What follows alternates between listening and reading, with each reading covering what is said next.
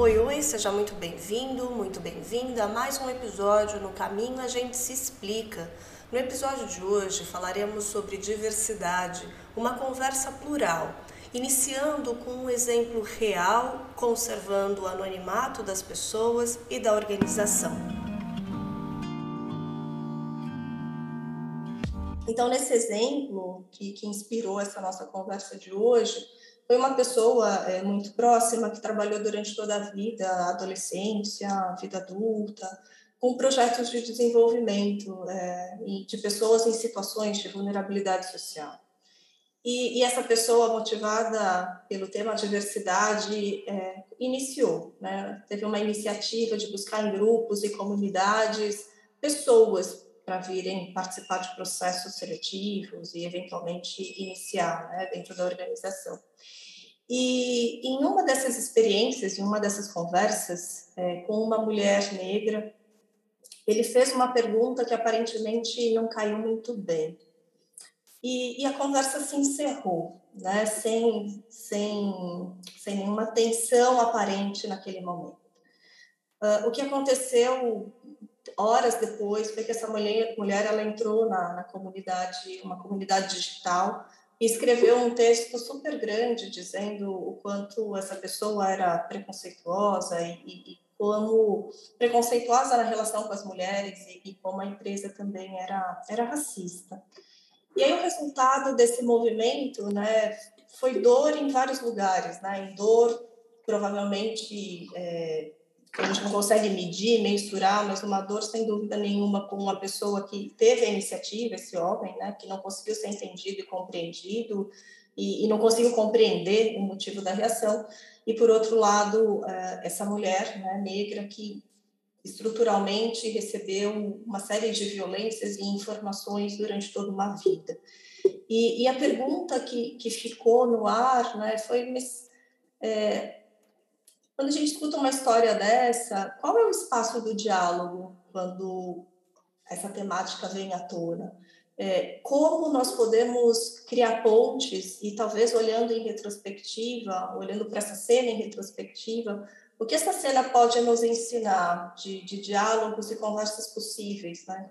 E como nós conseguimos desconstruir os preconceitos estruturais e os nossos hábitos e as nossas falas de tal forma que, de verdade, a gente consiga é, incluir e transformar, né? E, e foi com essa com esse pano de fundo que nós abrimos, por isso que a gente até brincou na chamada, né? Uma conversa politicamente correta ou não, a gente não sabe muito bem o caminho dessa conversa, porque no caminho a gente vai se explicando, a gente vai se entendendo, vai se ouvindo, porque falar sobre esse tema é falar sobre uma dor e uma realidade que a gente está vivendo o tempo inteiro. Né? No, no fundo, a, a essência do, do, não diálogo, ou onde o diálogo existe, é onde a gente se escuta, se entende e, e cria pontes possíveis. Né? Então, foi, foi desse lugar que a gente imaginou essa conversa. Marcelo, Marcelo está aqui, ele vai mediar, ele trouxe alguns convidados para que emerjam as possíveis conversas inspiradas nesse lugar. E eu vou passar para você conduzir essa conversa. Beleza. Boa noite, pessoal. Tudo bem? Que bom que vocês vieram para cá, optaram por vir para cá e não ver a novela das seis, né? E aí a gente vai poder conversar sobre ou fazer qualquer outra coisa, né? Que bom que esse tema chamou vocês. Eu sou apaixonado por essa conversa e e essa pauta, como a Erika comentou, né, ela surgiu no final da, na verdade, no final do último episódio, porque a gente estava falando do movimento do respeito do dia, que é, é um perfil no Instagram, né, que eu e outras pessoas co-administramos para trazer empatia, inclusão, diversidade. A gente fala de uma série de questões conectadas a isso. Aliás, naquele encontro, a Simone Tafner, que está aqui, esteve presente e falou: Oi, eu quero ajudar. E ela entrou. Respeito todo dia, arroba respeito todo dia no, no Instagram. E agora, ontem, a gente estreou no LinkedIn também. Né? Então, é, e aí no final a gente conversou, nós, a Coral, a gente falou, poxa, ainda tem pauta para diversidade, né? E aí, poxa, é, como é que a gente fala desse tema sem tabu, de verdade, né? Tem tanta gente que fica assim, cheia de dedos, né? Como é que eu falo disso? Será que eu falo assim? Será que eu falo assado? Eu falei, então vamos reunir as pessoas que se interessam em tirar dúvidas e do meu lado, eu posso chamar gente da minha rede que conhece sobre esse tema, né? E aí eu queria agradecer né? É, porque algumas dessas pessoas aceitaram meu convite, a gente já trabalhou junto em momentos diferentes. Então, vocês vão poder conhecer essas pessoas ao longo dessa conversa, mas eu quero fazer essa menção de quem são essas pessoas aqui. É, Ismael dos Anjos, que é, tá aqui, faz, faz um tchau assim, Ismael, para quem está aqui ao vivo no, no Zoom. O Ismael fala bastante de masculinidade, esteve diretamente envolvido na produção e na roteirização do Silêncio dos Homens, que é um, um vídeo que foi divisor de águas na questão das masculinidades no Brasil. Né? Depois o Isma pode contar um pouquinho né, sobre, sobre isso. É, a Talita, que é uma parcerona de trabalho, a gente tem falado muito de diversidade nas empresas, já deu o seu tchauzinho, valeu, tá? a Mariana Mure, que também me ajudou no, no trabalho é, que a gente falou de pessoas LGBT que ia mais, e o Ken Fujioka, que foi o meu padrinho do meu grupo de masculinidade, do Memo, que eu amo e que bom que ele está aqui, e a própria Si, Simone Tafner, que faz parte do Respeito Todo Dia Portanto. Então, por que, que eu tive a ideia de reunir esse time aqui? porque diversidade é um tema, primeiro, recente, né? Se a gente fala de quanto tempo que a gente começou a de verdade aprofundar nisso nas empresas, no mundo, faz muito pouco tempo. Então a gente está sempre aprendendo e é um tema recente, né? Segundo, porque eu tenho um lugar de fala. Eu sou um homem branco, cisgênero, gay. Esse é meu lugar de fala. Disso eu posso falar. Eu já vivi essa história desse lugar e essas pessoas têm lugares complementares. Então, portanto, se surgir dúvida que eu posso dar uma opinião do meu lugar de fala, mas que precisa de, um, de, de alguém que realmente tem essa vivência, essa profundidade, eu prefiro que a gente possa ir se complementando e conversando dessa forma. Né? Então, de uma maneira geral, a gente está aqui disponível para tirar essas dúvidas que vocês em algum momento tiveram e que ficaram aí com esse desconforto ou sanaram parte da dúvida ou nunca se atreveram a perguntar e a trocar. A gente queria de verdade convidar que a gente pudesse trazer numa boa, porque antes de mais nada, além de a gente estudar o histórico dos grupos que foram minorizados, né, e aqui já está uma diferença, muitas vezes é, não é minoria, né? A gente prefere grupos que foram historicamente minorizados, como por exemplo a população negra, né? É, é, no nosso país é maioria, né? É, a gente estuda tudo que aconteceu, a gente entende o histórico, né? E ao mesmo tempo, falar de inclusão e diversidade é falar de abertura para a diferença, é falar de empatia, é falar de diálogo, e diálogo tem a ver com uma coisa simples, que é assim, olha, eu tenho uma, uma perspectiva, eu vou contar qual é a minha. Ao mesmo tempo que eu estou aberto para escutar qual é a sua. E a gente navega junto nessa conversa e a gente sai um lugar diferente. E tem uma outra questão, que é, se eu tenho um lugar de fala, no nosso métier a gente diz que é assim, poxa, essa pessoa tem mais autoridade, né? Eu tive uma situação pessoal uma vez que alguém dizia para mim é, como era ser gay na sociedade. Eu falei, então, mas você é um homem heterossexual. Você nunca vai saber como é isso no nosso país. Você pode ter uma opinião e está tudo certo. Gente pode conversar sobre ela, mas é diferente. Hum? Então, a ideia é essa, que a gente vá realmente acolhendo as nossas dúvidas e que a gente vá conversando. Mas eu queria, para que a gente fosse quebrando o gelo, é, a Érica trouxe uma história real, recente, é, agora há pouco, e eu fiquei aqui pensando, Isma, você estava escutando também, né? Uma pessoa que teve uma interação com é, uma, um grupo de pessoas pretas um, e enfim, se, e, e, teve essa história de ter sido julgada como alguém que fez um comentário preconceituoso. Você já viu isso acontecendo? Que tipo de, talvez, posturas antirracistas nós, pessoas brancas, precisamos cuidar de ter? Boa noite, bem-vindo e te deixo. Boa noite, gente. Obrigado pelo convite. Bom, não só já vi, como vivo. É esse tipo de situação, infelizmente, faz parte do nosso dia a dia. Hoje, eu sou cofundador do IDPN, Instituto de Defesa da População Negra, e hoje a gente estava falando sobre o meu cofundador, o Joel, é, ter sido apresentado numa live de um instituto que representa advogados, como o advogado negro do Jacarezinho, que se formou com o dinheiro do pai, que é um ex-traficante. E todas as outras pessoas da mesma plenária foram apresentadas com a pós-graduação, o mestrado, os cargos que ocupam.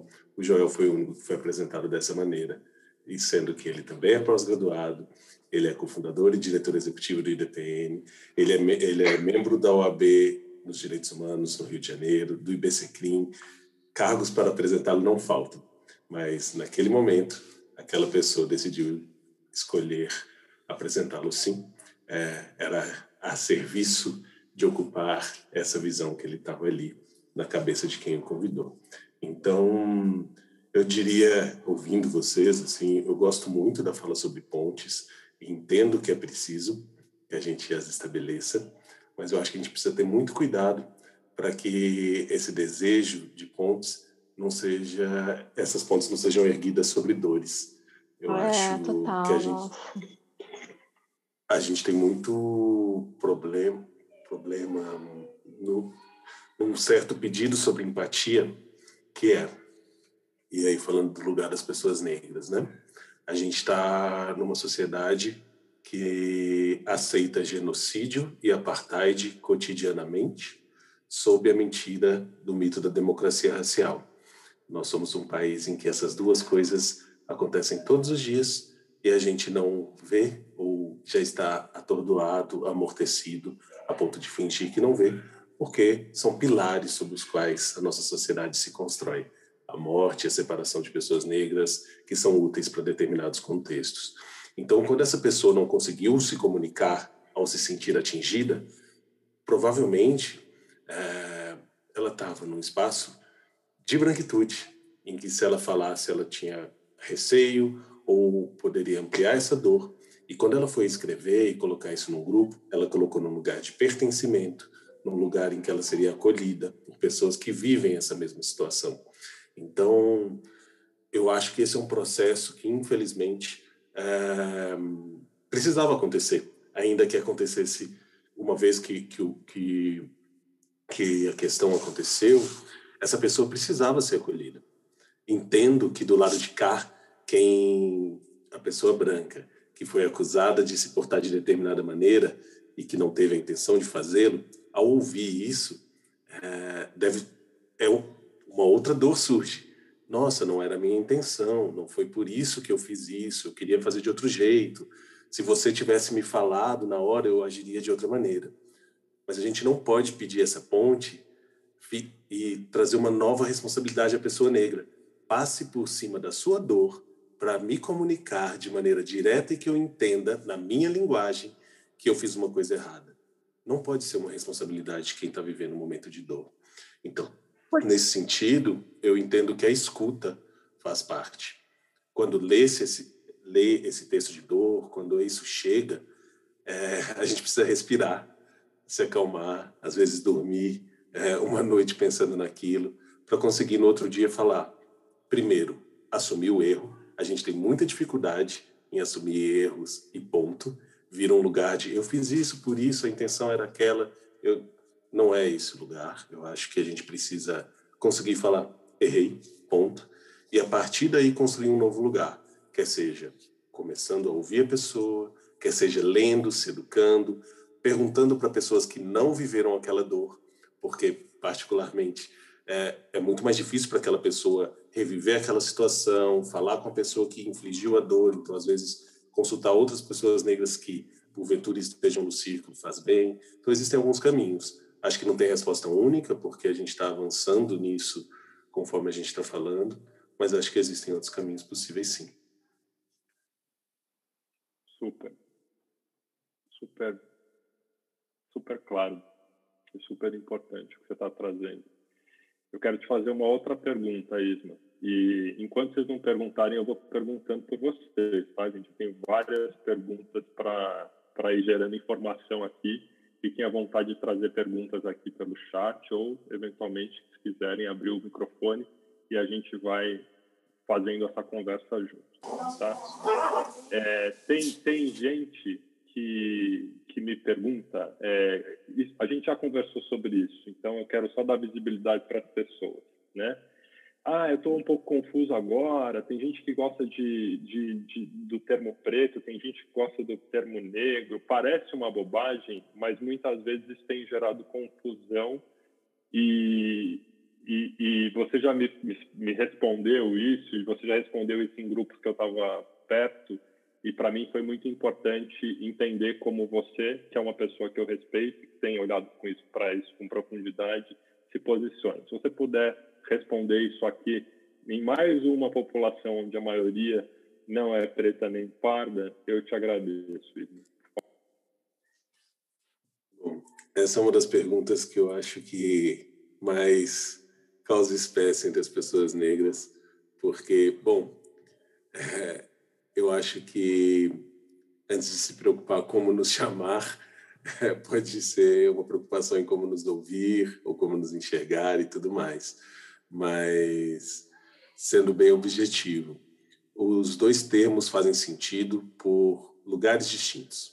Uh, o MNU, na década de 70, uh, é, e desde então, o Movimento Negro Unificado, uma das principais lideranças negras nesse país, escolheu esse nome negro, não só no título, uh, mas para usar politicamente por uma série de motivos. negro é o nome pelos quais nos gritaram ao longo de 300 anos. Negro é um nome que encerra todas as dores é, pelas quais fomos tratados. Então, nesse sentido, reapropriar-se do nome negro é, enquanto classificação de uma categoria de pessoas faz sentido para que a gente tenha poder, é, autodeterminação e várias questões políticas é, dentro disso. No entanto, é importante dizer que, estatisticamente, negro é, é uma categoria que compreende outras duas: os pretos, que são as pessoas negras retintas, e os pardos, que são as pessoas negras de pele clara, como eu.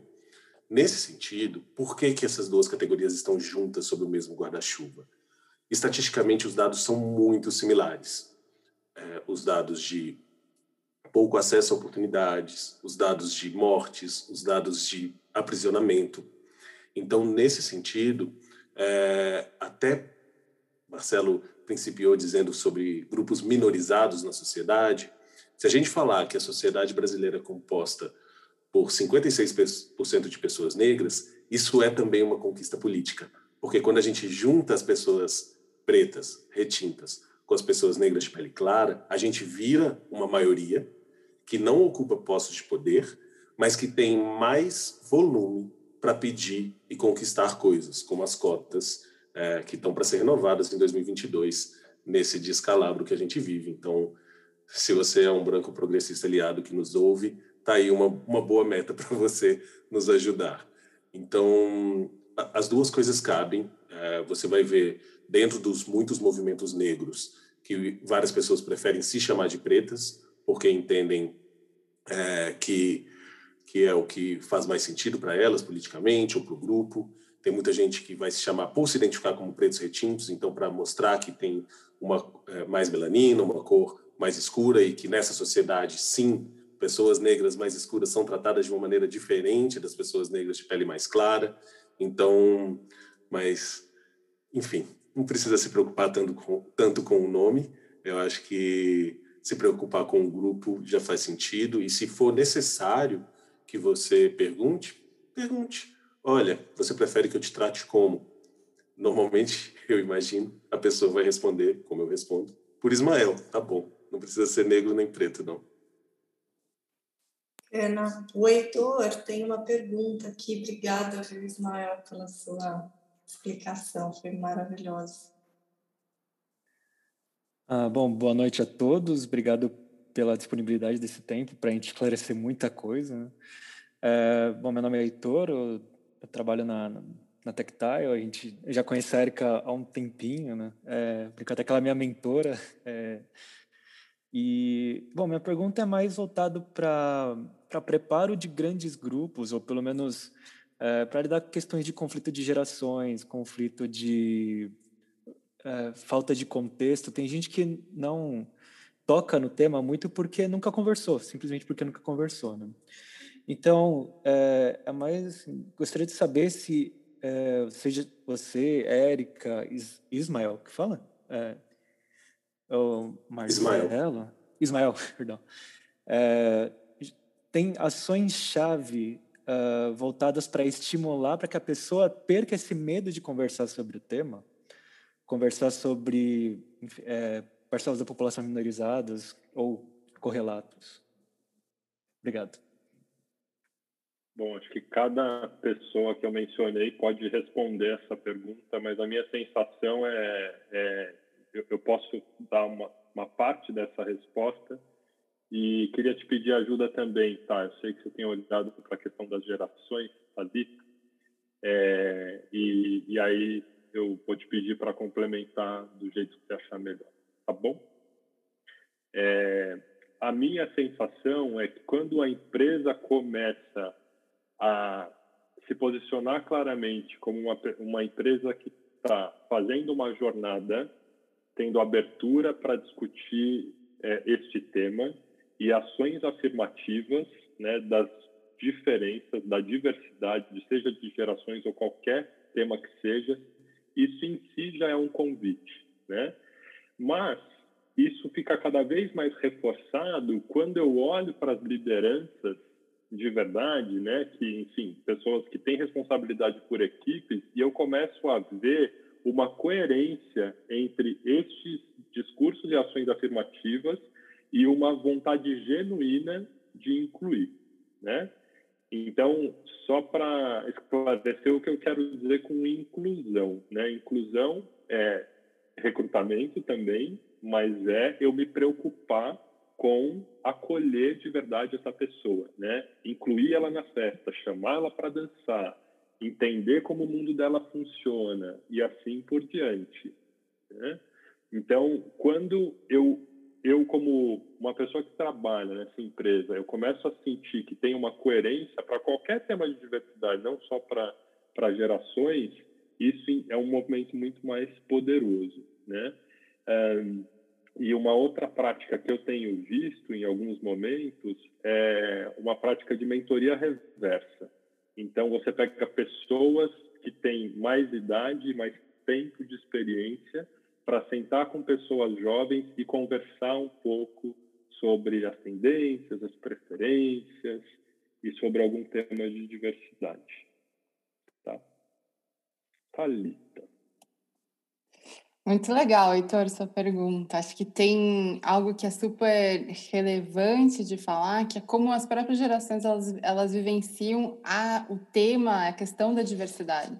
Então tem, começa a ter uma diferença com os milênios e com as gerações mais, mais novas é, versus, versus as outras gerações. As, as gerações anteriores aos milênios vão olhar a diversidade como algo bastante estrutural ou dos números ou qual, qual a representatividade disso ou aquilo. E os milênios e as gerações mais novas te, chegam já no, nas organizações com um, um, entendimento da diversidade como processo, como um lugar que eu preciso de diversidade porque gera inovação, porque gera outro tipo de processo interno.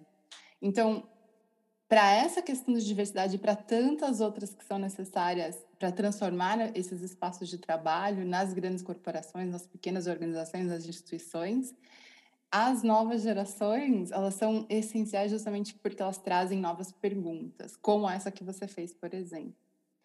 E eu acredito em algo que só tem uma maneira de fazer essas transformações, é abrindo e criando espaços de conversa. Então, Marcelo citou algumas, e o reverse mentoring é excelente. E a questão é não esperar somente esses espaços formalizados de conversa para levar, levar e trazer as perguntas e os espaços de narrativas. Os espaços formalizados, as estruturas, os processos, os treinamentos, eles são super importantes porque eles criam um alinhamento geral dentro da organização, mas toda pessoa tem, tem o, o dever de criar esse espaço de conversa em torno de si de ser, e, e de, de ser tanto ativo é, no, no que eu faço, mas também daquilo que eu testemunho, né? Daquilo que eu observo. Então, se no processo seletivo que está ali do meu lado eu observo tal coisa, eu sou um, um, uma, a terceira parte desse processo seletivo, enfim, é, tem, tem um dever de levantar a mão e falar, opa, calma, vamos, vamos abrir uma conversa sobre isso. E que é, enfim, então, e, e, acredito muito na força dessa pergunta e dessas conversas de, de transformação. Então, super legal sua pergunta. Uma coisa que eu acrescentaria, é muito bom ouvir a Talita e Marcelo falarem, é que normalmente eu acho que as empresas estão muito preocupadas em viverem um processo de inclusão dentro delas, dentro da organização eu acho que a pergunta pode ser feita numa outra perspectiva, como é que elas vão se incluir na sociedade que a certa. Então, eu acho, eu gosto de pensar desse jeito. É, eu acho que faz sentido. E só respondendo uma pergunta que veio pelo chat é, do Roberto, perguntando se cota é um mal necessário, eu não acho que cota seja um mal, eu acho que cota é o início de uma reparação. A gente teve leis que preveniram as pessoas negras de estudar, leis do Império que impediam pessoas negras de irem para escolas públicas, leis de terras que, ao chamar pessoas para imigrarem para o Brasil em 1850, proibiam pessoas negras de serem proprietárias, isso mesmo antes da abolição da escravatura, é, lei de 1800, 1934 que estimulava a educação eugênica, lei de 1945 que dizia que podiam trazer os colonos é, com o perfil europeu necessário, na melhor da sua descendência, para povoar o Brasil. Então, começar a estimular a educação de pessoas negras para que elas estejam em outros estratos sociais, num país que se vale desse sangue, desse corpo há, há tanto tempo, eu acho que é o início de um caminho, é, é um processo.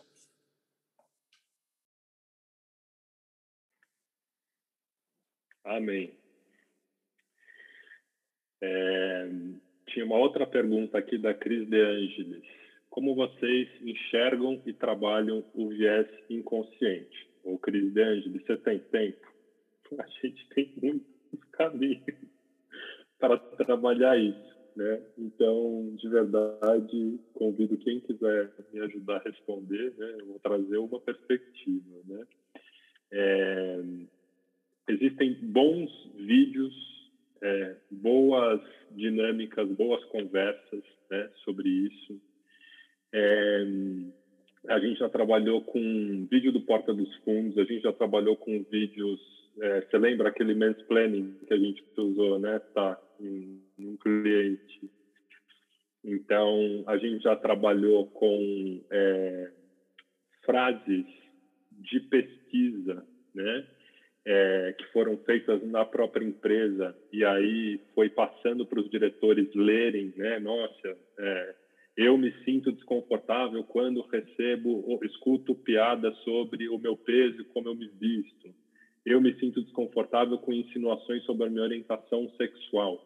Então, dá visibilidade para pessoas que estão no poder e têm liderança, né, ou para times de uma maneira geral, de que essas coisas acontecem, né? Qual o nome, qual a intensidade desse tipo de comportamento que a gente não quer mais incentivar na empresa.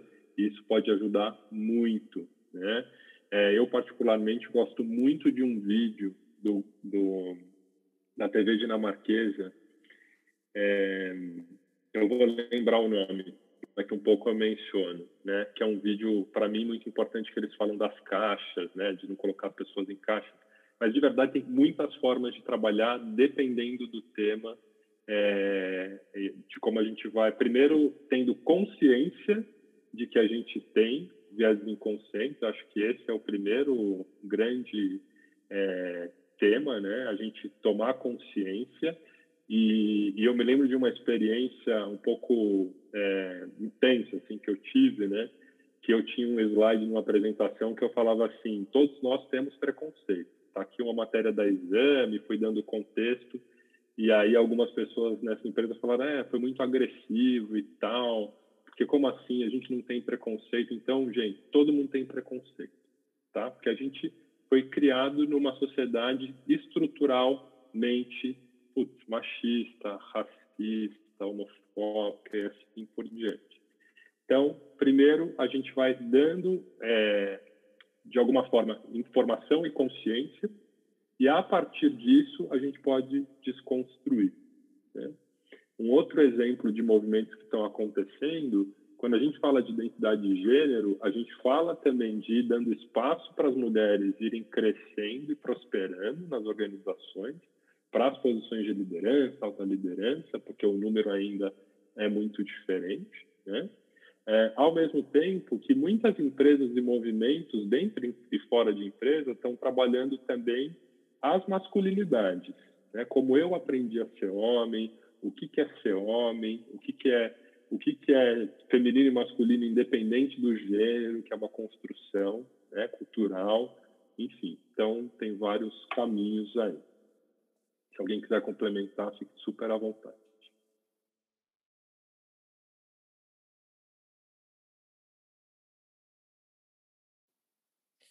É, eu vou complementar o meu ponto. Oi, aqui, abri agora, porque eu estava com meu filho.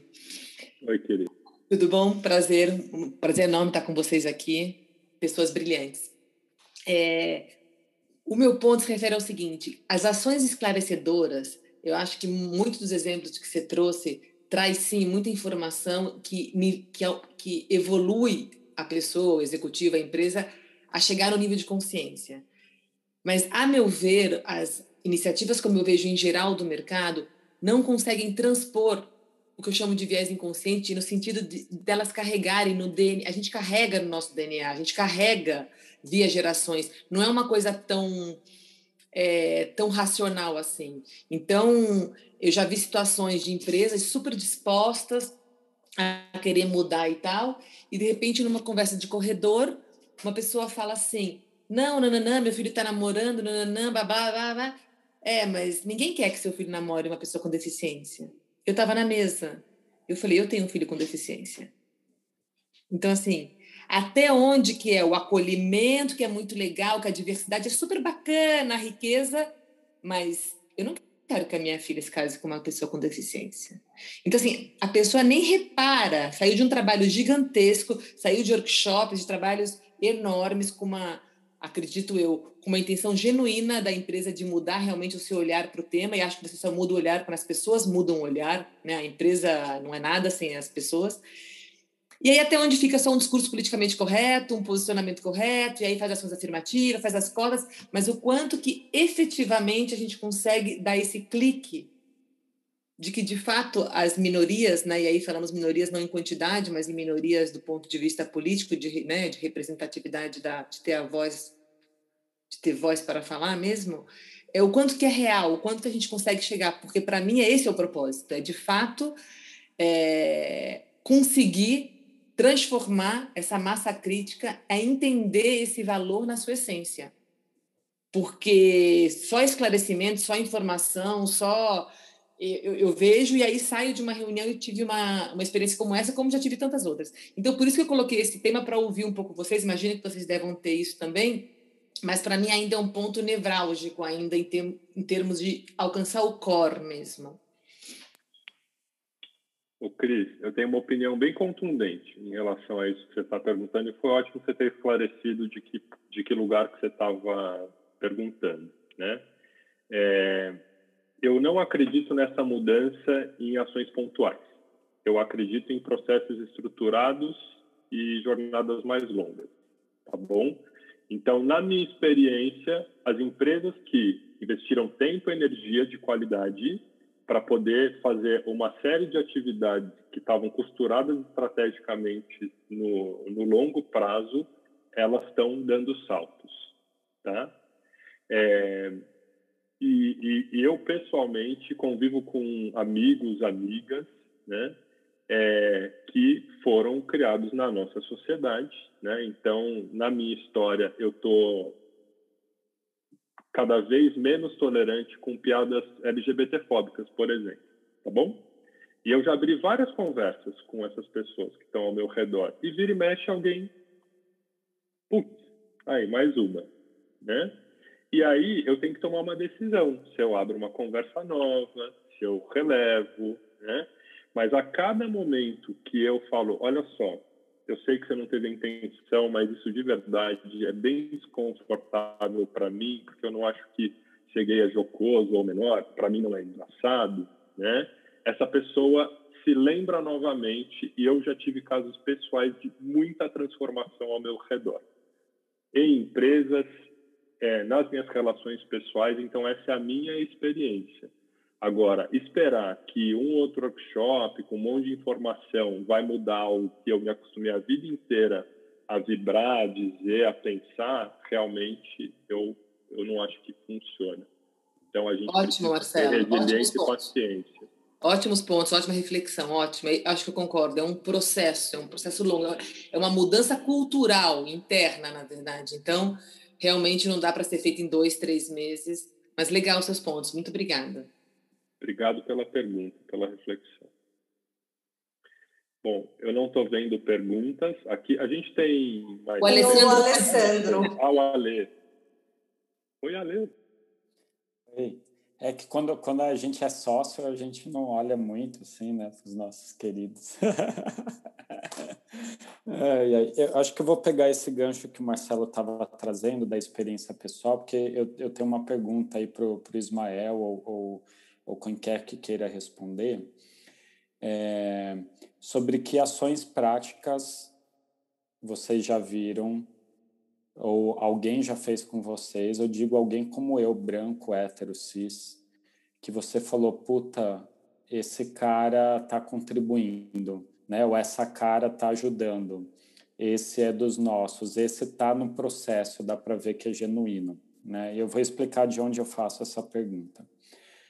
É, foi muito importante na minha vida em um determinado momento, graças a um cara chamado Ale Santos, que vários de vocês conhecem, quando eu comecei a segui-lo no, no Twitter e, e, ler algumas das coisas incríveis que ele escreve, é, ele postou no Twitter assim, cara, por favor, só quem é negro responda. O é, que, que seu pai ensinou desde criança que você deveria fazer ou se preocupar ao sair na rua? né? Tiveram assim milhares de comentários. E putz, eu li todos. E naquele momento foi muito importante para mim eu me assumir racista. Ou no mínimo, já que é tão difícil às vezes parece que se assumir racista, é me assumir privilegiado. Certo? É, uma das coisas que aconteceu comigo ao ler tudo aquilo foi eu perceber o tamanho do privilégio que eu tinha e começar a pensar como eu poderia alguns privilégios eu não consigo abrir mão porque nada do que eu faça eu simplesmente recebo esse privilégio, mas alguns privilégios muito simples eu poderia abrir mão. Por exemplo, eu posso entrar com sacola aberta e mochila no supermercado. Nenhum segurança vai atrás de mim, não, não pede nem para eu, sei lá, fazer nada então, por exemplo, eu comecei a entrar em supermercado e falar: segurança, eu estou com uma sacola aberta aqui, você tem um guarda-volumes para eu guardar? Né? Ou outro privilégio que eu vivo, por exemplo, se eu estou com vontade de ir no banheiro e eu estou no meio da rua, eu entro em qualquer estabelecimento e eu vou no banheiro. E, e, aí, assim, como que eu posso abrir mão desse privilégio? Simplesmente não ir ou pelo menos pedir licença e falar, cara, olha, eu não sou cliente, eu tô aqui na rua, não sou ninguém importante, eu preciso muito usar o banheiro, eu posso, né? Então, eu estou falando desses lugares, assim, para além da... É, tem um monte de coisa de política pública, tem um monte de ação organizacional, mas na experiência de alguém, eu, eu lembrei agora de outra, Marcelo, lembra no meu casamento, né? A, a grande maioria dos meus amigos é gay, a grande maioria deles tem relacionamentos de longo prazo, eles são casados ou, ou moram junto há muito tempo. Eu falei, meu, vocês são meus padrinhos, eu quero eu queria realmente, se vocês se sentirem confortáveis, que vocês entrassem na igreja como casal, de mão dada, como padrinhos do meu casamento. E eu lembro que o Marcelo, né, que foi um dos convidados, falou: Ale, cara, eu tô aqui emocionado, que é o primeiro casamento que eu vou. Tem, tipo, dois, três casais de padrinhos gays entrando, sem nenhum, assim, como se fosse a coisa mais normal do mundo, né? Então, queria é, esse do meu mundinho privilegiado, racista, pequenininho, que não faz nada, é, é onde eu estou conseguindo me movimentar. E a pergunta que eu, que eu faço é: esse movimento faz sentido? Esse movimento é importante? Alguém ao redor de vocês estão fazendo movimentos semelhantes que parecem ter utilidade? Ou, Ale, cara, senta aqui, deixa eu, deixa eu te contar uma história. Tipo, é muito além disso. Eu não sei se eu esclareci a minha pergunta, mas assim. Eu, o Ismael está fazendo assim, então vou parar de falar. Ismael, liga o microfone aí e fala para gente. Bom, obrigado pela pergunta. É, eu entendo que uma das coisas que você falou é o, é o início. É, eu gostei muito de quando você falou eu me entendi racista. É, e como eu trabalho com gênero também, quem talvez possa até me completar, é, tem sido cada vez mais comum, pelo menos em certos círculos ou em certas bolhas, que um homem diga que é machista. Porque a resposta já está engatilhada. Ah, eu sou machista, eu fui criado assim, mas eu estou tentando melhorar. Eu estou aprendendo, eu estou em desconstrução. É, as pessoas não estão acostumadas a, serem, a se verem ou serem lidas como racistas. É como se fosse uma ofensa inafiançável e não uma constatação. Então, acho que a gente ainda tem muito a, a caminhar nesse sentido. Então, eu acho que, falando especificamente de raça, no momento em que toda pessoa branca entender que se ela não é racista de maneira ostensiva, ela, no mínimo, do mínimo, do mínimo, se vale dos privilégios que o racismo lhe oferece no Brasil, a gente começa a conversar. Então, eu acho que esse é um primeiro passo. Então, nesse sentido, eu acho muito difícil, por exemplo, falar em diversidade. É, eu sempre ouço perguntas de pais, de colegas, ah, como eu posso ensinar diversidade para os meus filhos? Olha, onde está a diversidade no seu grupo de amigos? Onde está a diversidade nos círculos que você frequenta? Onde está a diversidade nas escolhas que você faz? é muito difícil que a gente consiga viver, passar, compreender a diversidade se o nosso círculo continua branco, hétero, cisgênero e tudo mais. Então, eu acho que esse mecanismo passa por o que você fez, começar a ler autores negros, ler o que eles têm a dizer, consumir é, obras e, e, e, produtos de pessoas negras, é, se educar, não botar essa responsabilidade no outro. Então, o homem não pode botar a responsabilidade de se educar as mulheres, a, a pessoa branca não deve botar é, a possibilidade de se educar nas costas das pessoas negras ou das pessoas amarelas, das pessoas indígenas do Brasil. Então, eu acho que a gente vai ter um, uma, uma conversa delicada, assim, mas eu acho que é possível, desde que a palavra-chave seja compromisso. Eu entendo que a gente tem muita urgência, né? Deve doer ser chamado de racista ou constatar que é racista e que isso vai te acompanhar até o final dos seus dias. Mas não tem linha de chegada. O que tem é compromisso, o que tem é todo dia ficar atento, prestando atenção, tentando ser menos racista do que ontem ou tentando ser menos machista do que ontem e, e, e, e continuar nessa caminhada. Então, eu acho que alguns dos caminhos não tão não são tão óbvios. É, por mais que exista um pequeno manual antirracista que já ofereça alguns primeiros passos, não, não, é uma coisa, não é um checklist, não é cumprir aquilo ali e falou, fechou, sou antirracista, valeu, gente. É, não vai ser muito menos ter um amigo negro ou qualquer coisa do tipo. Então, acho que a gente tem, tem muita coisa a caminhar. Essa coisa do exercício de privilégios é muito complicada no Brasil, porque nós somos uma sociedade em que direitos são privilégios, coisas que deveriam ser direitos para todos, não são. Então, é, é difícil.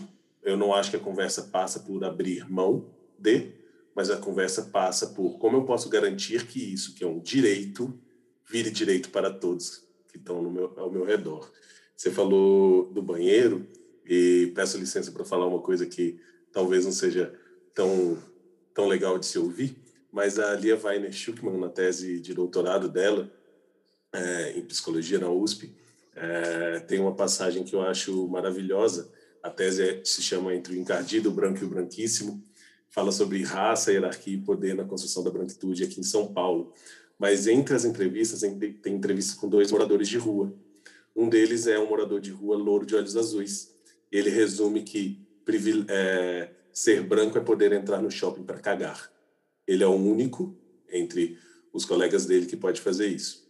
Então, entendo que é uma caminhada longa é, quando a gente constata isso.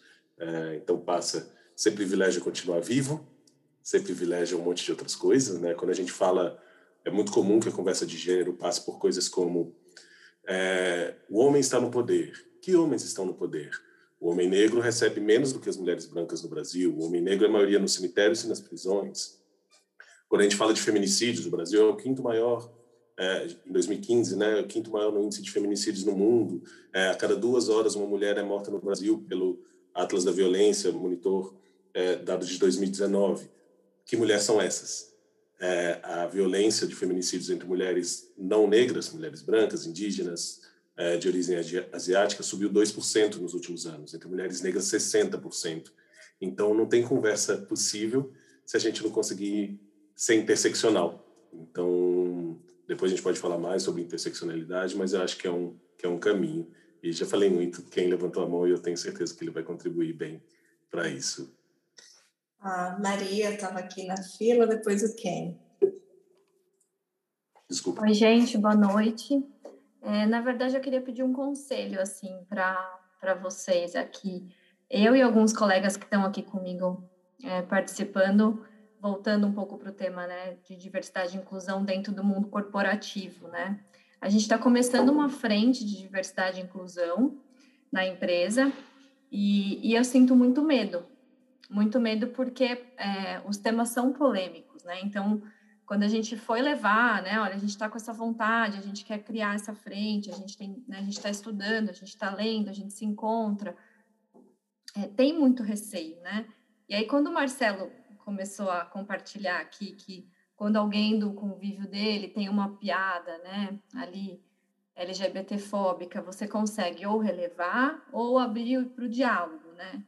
Eu adoraria que na nossa empresa tivessem 70 Marcelos, porque daí eu estaria com menos medo, sabendo que qualquer que seja o tema que a gente puxe, ou a pessoa vai relevar ou ela vai abrir para o diálogo, mas dá muito medo de isso dar errado, né? De em algum dos rituais que a gente vai estabelecer, algum, alguma das agendas que a gente criar, nessa troca, nessa conversa, né? É isso, a pessoa se ofende, né? Eu, como mulher, eu eu me ofendo muito com coisas que acontecem comigo, né? Eu me ofendo quando uma pessoa mexe comigo na rua e eu não quero dialogar e nem relevar, eu quero atirar, né? A gente fica com muita raiva. Então, é, a gente está começando isso agora e eu queria um conselho, assim, porque acho que ruim vai dar, mas como a gente contorna né, essas situações, como o case aí que vocês abriram esse papo, né? Porque vai sair pela culatra o tiro, mas como que a gente faz para contornar? Super obrigado pela pergunta. É, eu acho que a primeira coisa é, de verdade, a gente só consegue começar a construir pontes se a gente parte de uma crença de que muitas vezes as pessoas falam por inabilidade ou por ignorância e não porque elas são pessoas más. Né? O que, que eu quero dizer com isso? Estruturalmente, a gente aprendeu uma série de coisas. Né? Então, eu não sou LGBTfóbico, mas eu sou racista e, entende, assim, e machista, provavelmente, muitas vezes. Hum? Né? Então, e isso me, me aproxima da outra pessoa, porque aí eu não polarizo, né? Eu vi um, um TEDx é, recentemente que a pessoa dizia que a gente talvez como sociedade precisa aprender a dialogar, né? Assim como a gente aprendeu a acender o fogo e a conter o fogo, a gente precisa aprender a, a dialogar, a falar das perspectivas diferentes sem alastrar e polarizar, né? e nem evitar e fingir que está tudo bem para todo mundo, o consenso, né? Então, para mim, esse é o grande desafio, né? Não é porque eu tenho algum nível de consciência sobre um tema que, assim, eu estou super ok em relação a toda a diversidade.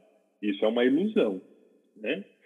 Então, é, eu acho que essa crença é muito importante. E se a gente vai conversando sobre poder conversar, se a gente vai escutando, especialmente as pessoas que estão é, mais na estrutura de poder da companhia, né, as lideranças, a liderança sênior, a diretoria, para entender o que, que elas pensam sobre isso, qual o movimento possível, qual o nível de, de conhecimento, qual o nível de vontade de fazer um deslocamento.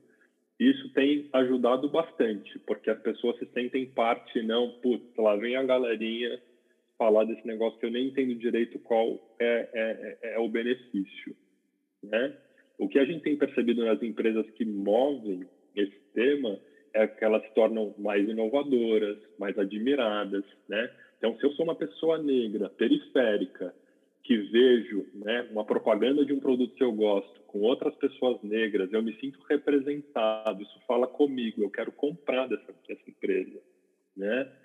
É, no Respeito Todo Dia, recentemente, a gente fez um post de um restaurante super tradicional é, no Paraná que escolheu um casal homoafetivo como personagem do Dia dos Namorados, né? Isso gerou uma onda muito positiva. Algumas pessoas criticaram, mas o case foi maravilhoso, que a maioria achou muito bacana, muito diferente e até eu me lembro que a gente estava conversando disso no outro episódio e o Ale falou, putz, eu iria lá com a minha esposa, eu adorei, né?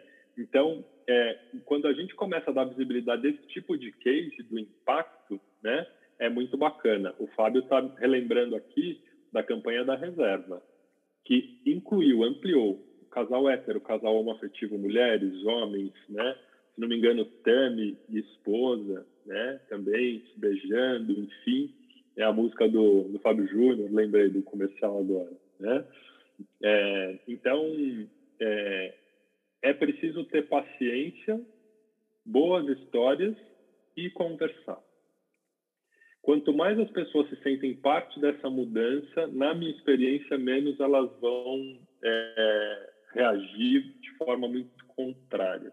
Mas precisa ter um sentido e esse movimento ele pode ser realmente mais horizontal. Né? Acho muito bacana quando você fala eu, meus colegas, a gente está pensando nisso, mas isso precisa estar em conexão, não o nós versus eles e elas, porque isso por si só não é inclusão e nem diversidade. É um muro e não uma vontade de fazer ponte. Faz sentido? E isso não é fácil. Então, é, a gente precisa ir, ir, cuidando de cada pedaço.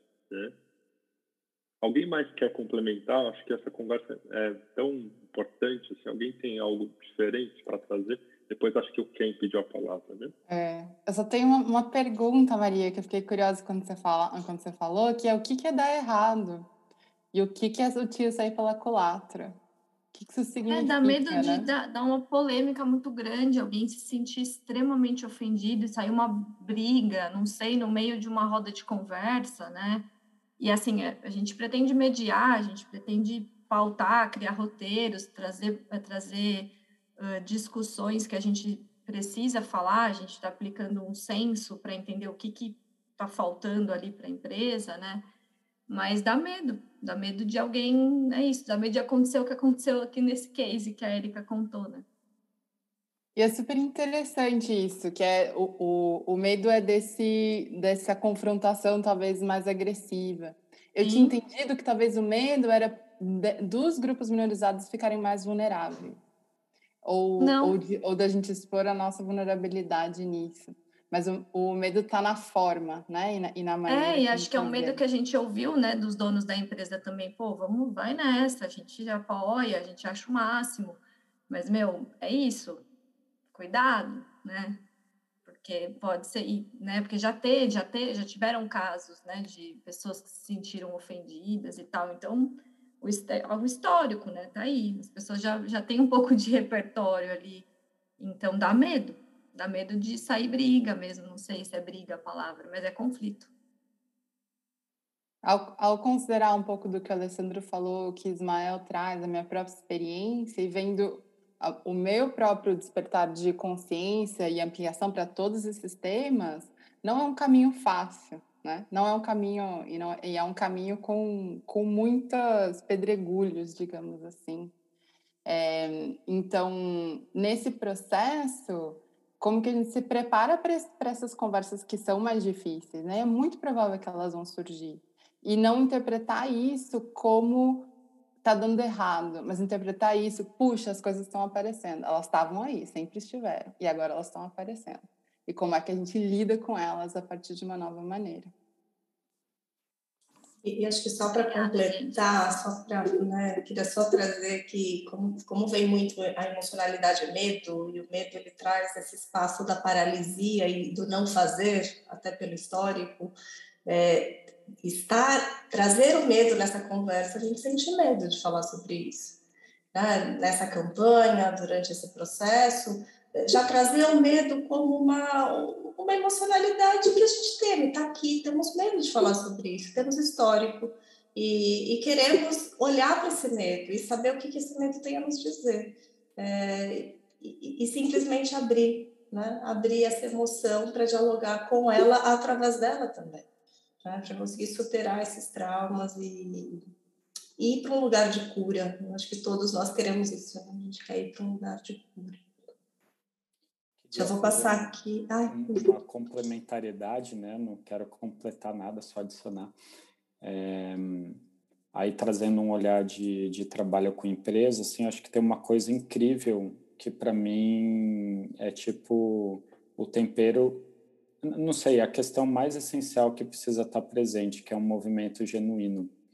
Eu acho que esses medos que você né, trouxe, né, eu acho que quando eles estão num contexto de um movimento genuíno, dá para lidar com todos eles. Quando eles estão no contexto da empresa marqueteira que quer publicizar uma certa conexão com o contexto e tal, aí é até bom que, que dê problema mesmo, porque daí expõe tudo isso no ventilador e tal, né? Então, Acho que tanto nas relações interpessoais internas como no movimento organizacional, isso que o Marcelo falou, né? Poxa, é um trabalho de longo prazo, é um movimento é, é, genuíno, dialógico, de lidar com os nossos medos e tal. Eu acho que eu já vi casos, né, de alguns clientes nossos em que algum conflito começou a aparecer, mas rapidamente o próprio grupo falou assim: olha, mas lembra assim, a gente vem fazendo esse movimento há tempos, vem, sabe, a, a, a, as próprias pessoas da organização dão conta de lidar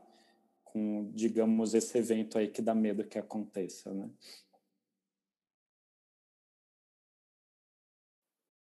Maria, deixa eu tirar uma dúvida. É, esse trabalho que vocês estão fazendo, quando você fala desse confronto, desses, dessas ações são ações entre os funcionários da empresa ou nesses grupos e nessas ações já tem as minorias incluídas? A gente ainda não começou, na verdade, Cris. A gente, eu já tô, já tô sofrendo por antecipação.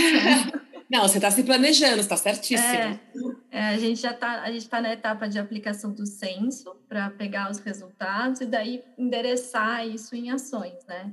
Mas a ideia né, é pensar em quais rituais a gente vai criar, mas normalmente vão ser isso, encontros entre os funcionários, é, roda de conversa, momento para debater temas que a gente percebeu que precisam ser debatidos, mais ou menos por aí. Tá bom, então eu queria tentar contribuir com dois pontos. Um é, eu tenho uma frase que eu falo muito que é nada sobre nós sem nós, né? Então eu acho que de alguma forma você ter a, a, a o tema em questão, se for raça, se for mulher, se for empoderamento feminino, se for você ter eles representados fisicamente lá, quer seja num vídeo, quer seja. Eu acho isso muito importante. Vou falar por quê. E aí cada um tem uma opinião, mas assim, eu fiquei feliz e triste numa velocidade da luz com a iniciativa da Globo. É, enquanto aqui a gente está falando muito de racismo, de machismo, que são termos conhecidos, capacitismo, tem gente que nem sabe o que é. Eu tenho amigas que falam, Cristiana, que palavra é essa que eu nunca ouvi falar? E aí, quando eu vejo a Globo, uma emissora daquele tamanho, falando, vamos falar de capacitismo, esclarecer, eu falei, uau! E aí, logo depois vem a chamada. Como que o portador de deficiência é, age, nananana. E se você olhar o programa inteiro, primeiro que portador de deficiência é o termo mais incorreto que se pode usar no mundo. E, e aí, eu admitiria se meu pai falasse isso, mesmo eu sendo uma mãe de uma criança especial. Mas a Globo não, ela tem que fazer o, o dever dela. A ONU, a Convenção da ONU em 2006 definiu que o nome é pessoas com deficiência. Então, uma emissora tem sim o dever de falar correto, diferente das pessoas que são só mal informadas e a gente tem o dever de ajudar a esclarecer. E aí foi daí para baixo. Ai, porque o autismo, mas é um autismo leve. Aí eles tentam tirar a carga do autismo, como se fosse um problema ter o autismo. Aí toda aquela música totalmente uh, melancólica. Então, assim, na comunidade PCD foi um tiro pela culatra, uma oportunidade gigantesca da Globo se posicionar e, e, e ganhar ponto aí. E para a gente era muito bom trazer essa informação, que ela é muito ainda é, pobre na comunidade e saiu tiro pela culatra. Então, se tivesse um consultor de diversidade para olhar, era três, quatro sugestões que ia mudar completamente o programa. Então, isso é uma coisa que eu queria te, te, eh, te colocar como uma contribuição, que, que às vezes eu acho que a intenção com certeza foi boa, mas infelizmente não se prepararam devidamente para a matéria. E a outra coisa que me ajuda nos comitês que eu participo de diversidade e inclusão que é muito interessante, é ter algumas regras. Não é fixo, mas tipo, estamos aqui para construir. Comunicação é o que o outro entende, não é o que você fala. Então, se cada um, quando começa aquela briga, mas não foi o que você quis dizer, você disse sim, comunicação o que o outro entende. Não, não, não discuta o que o outro entende. Acolhe o sentimento, tá, entendemos o que você sentiu, vamos trabalhar sobre o sentimento. Porque aí sai de um racional de quem está certo e quem está errado. Eu lembro que eu participei de um comitê, uma pessoa super bem intencionada falou assim para mim: Cris, se a gente fazer um, fizer um mês do PCD, só atividade para PCD, o que, que você acha? Aí eu falei: porque os outros 11 meses eu faço o quê com PCD? Tranco dentro de casa? Por que, ele tem que ter um mês? Ele tem que estar incluído em tudo. Então, assim, a forma como foi falar, ele, nossa, nem me liguei, uma pessoa super bem intencionada. Então, quando você tente, o objetivo é construir, por mais que algumas falas podem ofender, você com aquelas com as regrinhas básicas de construção, de não tem certo nem errado aqui, estamos juntos buscando ampliar o nível de consciência, algumas regrinhas nas atividades, cada hora que deu um ruído, você relembra. Perfeito, Cris. Dicas práticas muito boas. É, Obrigada. Eu trabalhei 20 anos no mundo corporativo, por isso que eu falei, ah, eu vou tentar ajudá-la, porque eu já sofri muito também. Só tô vendo a Naomi assim, ó. Obrigada, viu, Cris? Obrigada. Vou passar para o Ken agora. Obrigada pela contribuição, viu? Quem? Sua pergunta, como a gente está indo aqui para o espaço de fechamento Oi. do nosso tempo, eu estou. Tô... Uhum. Não, vou, vou, tentar ser breve. Assim. É, vou só adicionar uma coisa sobre o mundo corporativo, que é uma experiência, são algumas experiências que eu passei, assim, especificamente no universo de masculinidades, né? É, por exemplo, quando a gente, quando eu já fiz parte de uma equipe que foi chamada para discutir masculinidade dentro de uma corporação, é, e aí da reunião participou é, uma pessoa do C-Level, né? E ela fez a abertura do primeiro dia da programação e depois que ela fez a abertura, ela foi embora, né? É, é como se ela estivesse cumprindo ali o, o, o, protocolo, né, de abrir um evento, né, um C-level é, é, é, abrindo o evento. Mas ela ela não ficou para o restante, né? Então ela acabou entrando em dessintonia com o conteúdo que o restante da empresa teve contato, né? É, então, uma coisa que eu questiono bastante, principalmente em executivos de é, altos cargos, né, de alto escalão, é assim: se isso é tão importante, quantas horas você está disposto a dedicar durante a sua semana no seu horário de trabalho? Né? Isso é realmente uma prioridade? Né? Porque se for uma, realmente uma prioridade, ele vai deixar de fazer outra coisa do job description de C-level e passar a fazer isso, porque isso é de fato uma prioridade. Tá? Então, acho que para Maria Olivia e para todos que, né, que acabam tendo que pegar essa bucha aí de programas de inclusão e diversidade dentro da empresa, é entender o quanto a cúpula está te dando carta branca, mas não vai se envolver, não vai estar tá lá para te dar costas quentes caso dê algum conflito, porque vai dar. Se não der conflito, é porque a coisa está meio morna demais. Né?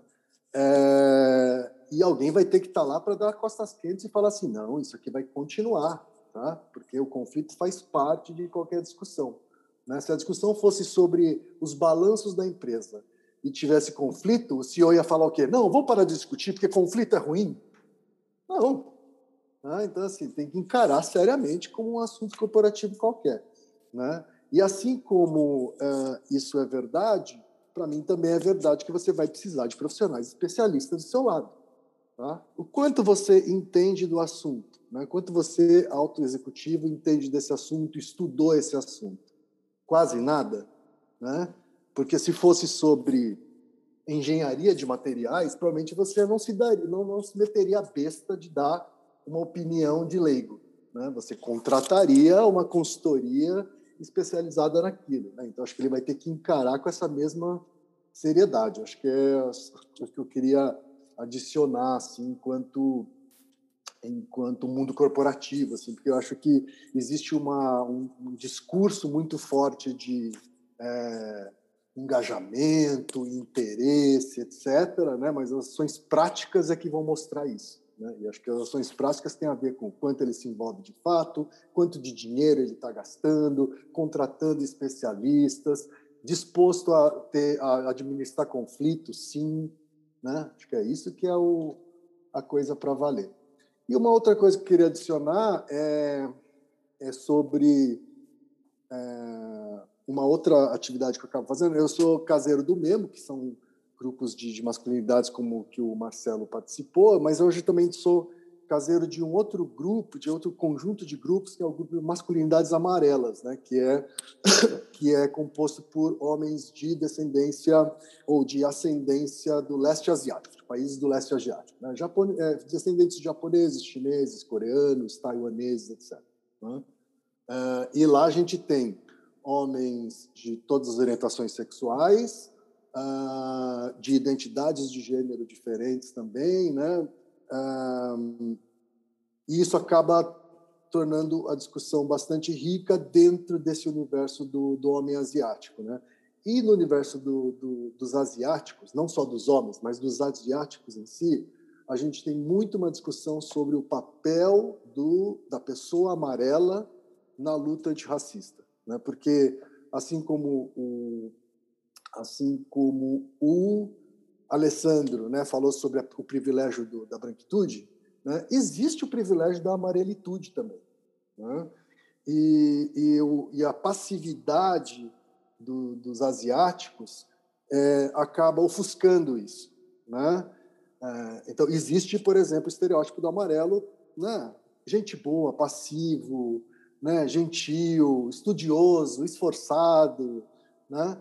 É, e isso é muitas vezes alimentado pelos próprios asiáticos, porque isso nos dá privilégios. Né? Privilégio de. Né? Eu falo assim: eu nunca fui parado pela polícia. Né? É, e eu tenho certeza que muitas vezes é porque eu sou asiático. Certeza. Né?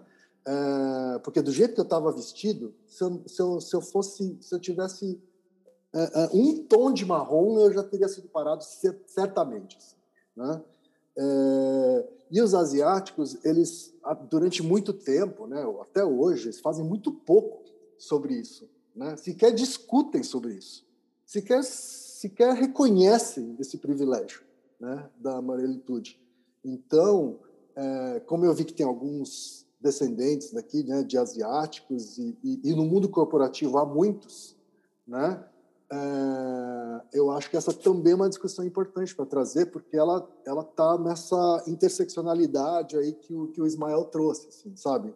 É, a, a, a, porque privilégio é uma coisa relativa. Isso eu aprendi com a, com a Isabela Venturosa, que é uma, uma, uma antropóloga sensacional. Ela, ela, ela modera, ela facilita grupos de, de masculinidades de homens que foram condenados pela Lei Maria da Penha, então são bem mais barra pesada os, os grupos que ela, que ela conduz. Ela fala assim: privilégio é uma coisa relativa. Né? É, uma, uma mulher branca ela tem mais privilégios do que um homem negro, dependendo da situação. Né?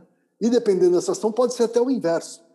Tá? Raras as ocasiões, mas pode acontecer o inverso. E, e é, é preciso que a gente tenha essa leitura mais sofisticada também, né? e menos pasteurizada, assim, de que ah, o homem branco é privilegiado. Né? no geral, sim, né? mas a, a, gente vive num país em que a gente tem homens brancos favelados que, que têm muito menos privilégios né? do que é, uma série de, de, de, outros grupos. Assim, né? E, e, o papel do amarelo, nesse sentido, não pode ser esquecido. A gente tem uma posição relativa de privilégio que a gente precisa ter consciência, lidar com ela, e ao lidar bem com ela, a gente vai parar de atrapalhar a luta antirracista, né? Porque quando a gente, é, quando a gente, por exemplo, é, é, se deixa é, é, se deixa é, levar pela, pelo estereótipo positivo do asiático, né? A gente certamente está prejudicando um outro grupo, né? certamente está prejudicando outro grupo e esse grupo muito provavelmente vai ser um grupo de pessoas de pessoas negras, né? Eu acho que ter essa ter essa consciência é muito importante. Assim, e no mundo corporativo, acho que isso é válido porque a gente tem asiáticos no mundo corporativo e até mesmo em posições de liderança. Né? Então, acho que é importante ter essa, ter essa consciência. Acho que é isso que eu queria adicionar assim, para a discussão. Obrigada, viu, Ken? Maravilhoso. Muito bom que você traz o privilégio amarelo, uma discussão que a gente nem começa, né? Então, uma perspectiva maravilhosa de diálogo. Simone, vou passar a palavra para você e vou pedir, né, para que a gente já vá encaminhando aqui para o final. Sei que vocês, a gente combinou até sete e meia, mas se tudo bem, mais uma pergunta. Está tão gostosa essa conversa que está dando dor no coração terminar. Eu estou super consciente do tempo. Eu acho que algo que marcou a fala de muitos aqui é muito do lugar de fala, né? E quando eu ouço a, a Maria falando sobre como trazer esses assuntos é, com esse medo do que vem, é, eu, eu me reconheço muito privilegiada, muito racista e venho desconstruindo isso todos os dias. E eu eu, eu, abaixo a cabeça quando Ismael fala, porque para mim é dali que vem toda a sabedoria sobre racismo, e não importa o que eu li, não importa o que eu estudei, não importa né, um monte de coisa. É, esse lugar de fala é muito importante. Assim como a Cris trouxe também, né, do PCD. Puxa, posso, posso ler, posso me informar, mas ela tem uma vivência ali que traz isso. Então, como trazer autores, como trazer esses experimentos, esses estudos, essas pessoas que estão nas comunidades, né? Quem com com o amarelismo e, e, toda essa coisa do oriental, né? Como que enriquece esse trazer este olhar e vem aí sai do lugar da opinião, sabe? Traz um pouco da história, um pouco da vivência, que eu acho que isso que é o mais enriquecedor. Então isso ficou muito muito forte para mim, né? O quanto que esse lugar de fala também a gente não fica no lugar de fala, lugar de fala e vai caindo num lugar meio é, da maré, né? E o quanto que ele é importante e relevante em todas essas conversas. Era só isso mesmo. Ai, obrigada, Simone? Acho que por, por mim continuaríamos aqui por mais uma hora. Eu tenho, eu tenho uma lista aqui de perguntas. Primeiro, eu queria que vocês deixassem o contato de vocês aqui, como é que as pessoas conseguem entrar em contato com vocês, então vocês puderem compartilhar e no, no podcast também a gente deixa o link de contato. Então, ai, sim, Ismael, se você topar, faremos essa parte 2. A gente já organiza aqui a nossa próxima conversa, porque está uma delícia, né? É, eu queria né, ter, terminar, talvez, com uma última reflexão. Né? Queria ouvir a opinião de vocês, foram chamados pelo Marcelo, se, se nós podemos tolerar a intolerância porque nesse lugar de, de criar pontes e conversas é, é, muito sutil essa linha, né? Então, então a gente tem, vai, pode tolerar a intolerância ou não? Queria uma breve, um breve fechamento, reflexões sobre isso, a nossa conversa é politicamente incorreta. Eu vou ser bem rápido e objetivo. Não, de jeito nenhum.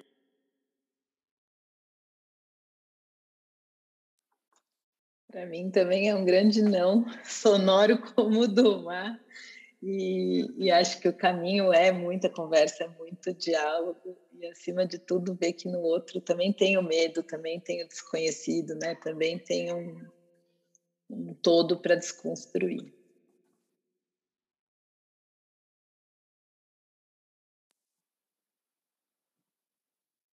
Eu queria agradecer é, a presença dessas pessoas que eu convidei e que vieram. Eu adoro aprender com vocês, eu adoro ser com vocês. É, que bom que a gente pode ampliar a voz e ter um posicionamento plural aqui. Para mim, isso é diversidade. Né? A gente só vai aprender se a gente entender que a gente é um pedacinho da história, para contar a história toda a gente vai precisar das outras perspectivas.